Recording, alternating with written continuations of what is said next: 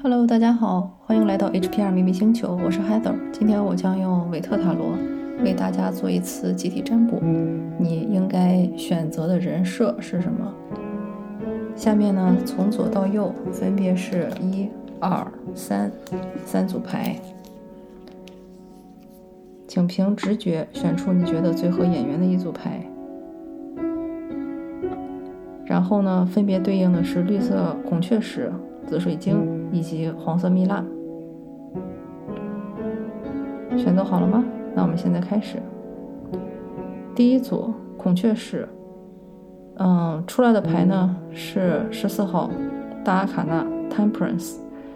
我觉得这一组牌朋友应该有的人设，基本上呢就是可以说散发着爱与光的比较圣母的一个形象吧，比较适合你。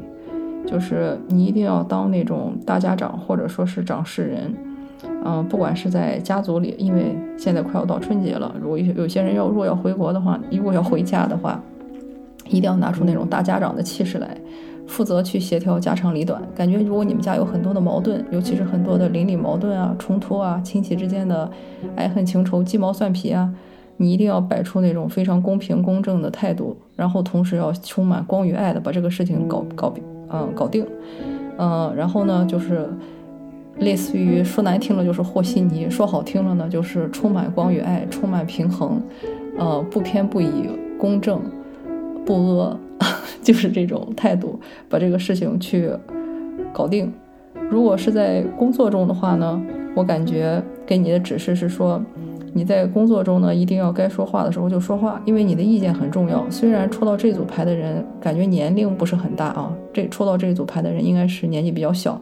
但是呢，你们其实不管是在家族中，还是在啊事，还是在职场上，都是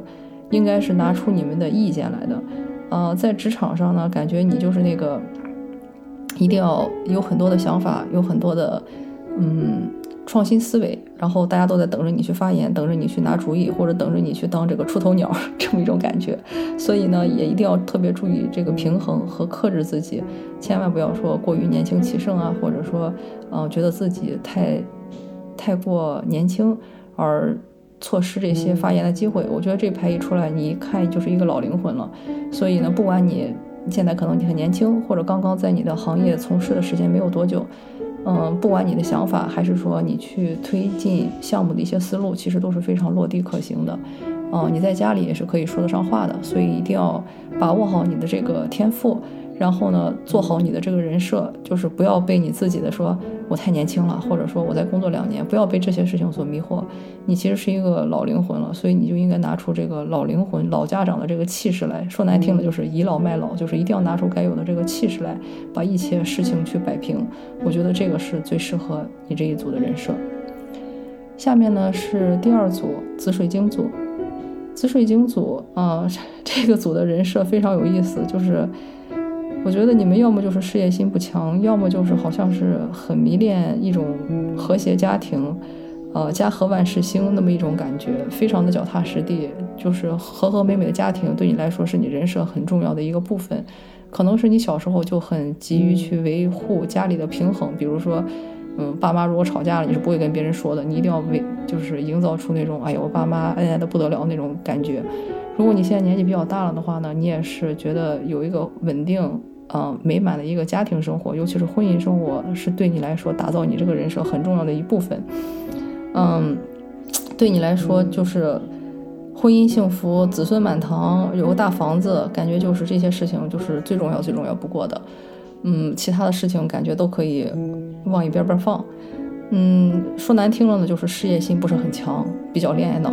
所以在职场上呢，你更在乎的也不是说什么积极进取啦，或者说给领导拿出什么可行方案来啦，你更在乎的是大家一团和气，就是，嗯，不要争来争去的，大家在一起开开心心吃喝玩乐，啊，姐妹情深最重要，别管是不是塑料姐妹花，但是你觉得，哎，反正大家都不差钱，何必呢，对吧？干嘛打得你死我活？你在职场上是这么一种感觉。然后呢，平时在生活中呢，也是，就是我说的，哎，恋爱脑，就是满脑子就觉得，只要我这辈子找到白马王子，这辈子就 OK 了；只要这辈子我找到我的白雪公主，这辈子就 OK 了。这个就是你的一个人生基本基调，就是你只要是找到你的另一半，你就觉得此生我的人生已无缺憾，我的人设就圆满了。所以这一组是比较适合你的一个人设。呃，这一组的还有一个好处，我们往高里说啊，就是这一组也会比较追求一种呃灵魂的平衡吧，或者说是一种自我的一个协调和认知。呃，比较喜欢追求啊表里合一吧。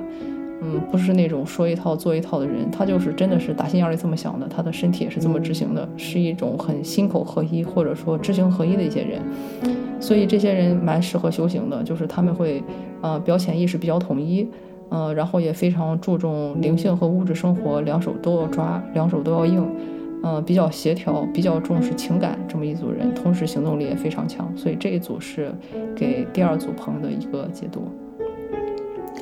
下面我们到了第三组，第三组 这一组的人设真的就好可怜，就我一看就是这个人就属于什么的那种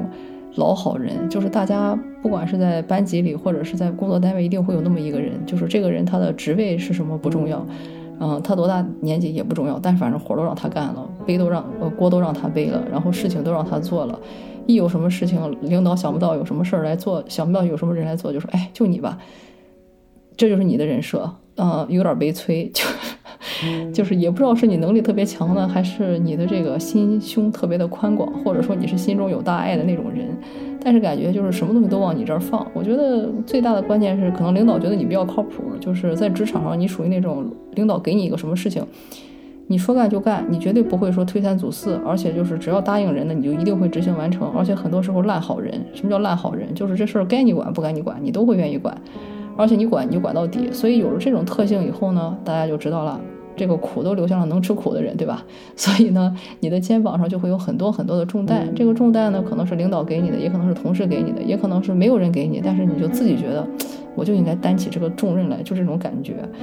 嗯，然后在家庭中呢，也是，就是因为你这种任劳任怨的这种性格，你就需要非常非常的隐忍，你就要隐忍那些稀奇古怪的亲戚，那些无理取闹的邻居。